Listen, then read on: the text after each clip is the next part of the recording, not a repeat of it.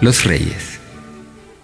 Una locura que ciega, que de la paz es ladrona, es creer que somos reyes sin tronos y sin corona. Miles de locos se cuentan que padecen de este mal. Se creen reyes y reinas, con resultado fatal. No tienen siervos ni guardias, no hay esclavos ni hay cortes, y las guerras que sostienen las tienen entre consortes. El origen del conflicto es que él quiere ser servido, mientras que la reina piensa que el sirviente es el marido. Él cree que la esposa debe estar agradecida porque Dios la hizo a ella para servirle en la vida. Ella cree que el esposo le fue dado al fin y al cabo para hacer lo que ella quiera si para eso es su esclavo. Y así gastarán los días, los años y el existir hasta que de algún modo aprendan a no mandar y a servir.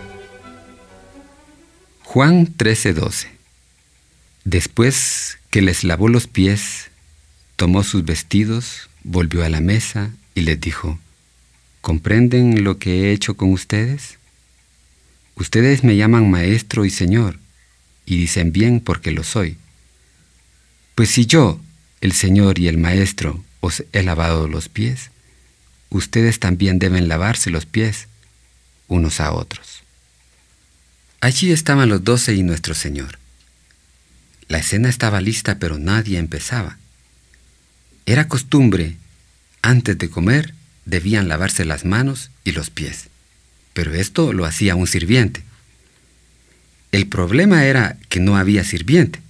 Los doce se preguntaban quién sería designado por el Señor para que lavara los pies a los otros. Era una labor nada agradable. Primero, porque aquellas calles eran polvorientas, lo que significaba que todos tendrían los pies sucios. Y segundo, porque había que arrodillarse para hacerlo. Sí, era un trabajo para sirvientes. Se miraban unos a otros para ver quién sería designado. ¿O habría un voluntario? Sí, lo hubo.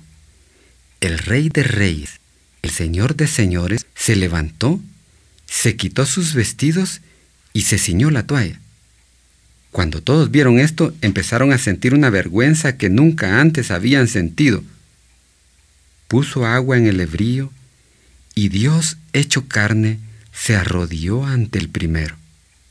Creo que era tanto su asombro y vergüenza que ni siquiera se quitó las sandalias. Creo que fue Jesús quien se las quitó y empezó a lavarle los pies, luego a otro y a otro. Cuando llegó con Pedro, éste no soportó más. No, Señor, tú no me lavarás los pies. Si no te los lavo los pies, no tendrás parte conmigo, dijo Jesús. Entonces no solo los pies, sino también la cabeza, contestó Pedro. Es obvio que los discípulos no se recordaban en ese momento de las enseñanzas que Jesús les había dado. Si ese hubiera sido su examen final, todos habrían perdido con cero de calificación. ¿Acaso no les había enseñado? Ya antes les había dicho que en el reino de los cielos aquel que se hace pequeño es el que es considerado el más grande, que los últimos serán los primeros. ¿Qué les había pasado? ¿Cómo había prevalecido el sentir del mundo en ellos? Todos reaccionamos igual. Buscamos honra, los primeros lugares, el ser servidos y en el hogar hacemos lo mismo. Cientos de guerras se han librado durante toda la historia y cada una de ellas ha sido originada porque de una u otra forma uno de los bandos ha querido sojuzgar al otro para que le lave los pies, para que se arrodille ante él y le sirva. Aún ahora, en pleno siglo XXI, se libran encarnizadas luchas con este propósito. No importa que esta lucha sea económica, el fin es el mismo, lograr que los otros nos sirvan. En el matrimonio el servicio debería ser cotidiano e intenso. Si ambos cónyuges conformaran un cuerpo, el servirse uno al otro debería ser la forma de vivir. ¿Para qué sirve una guitarra que no da notas? ¿Para qué sirve un reloj que no da la hora? ¿Para qué sirve un bolígrafo que no escribe? ¿Para qué sirve un corazón que no bombea sangre o un riñón que no purifica? Un hígado que no segrega bilis, ni de adorno.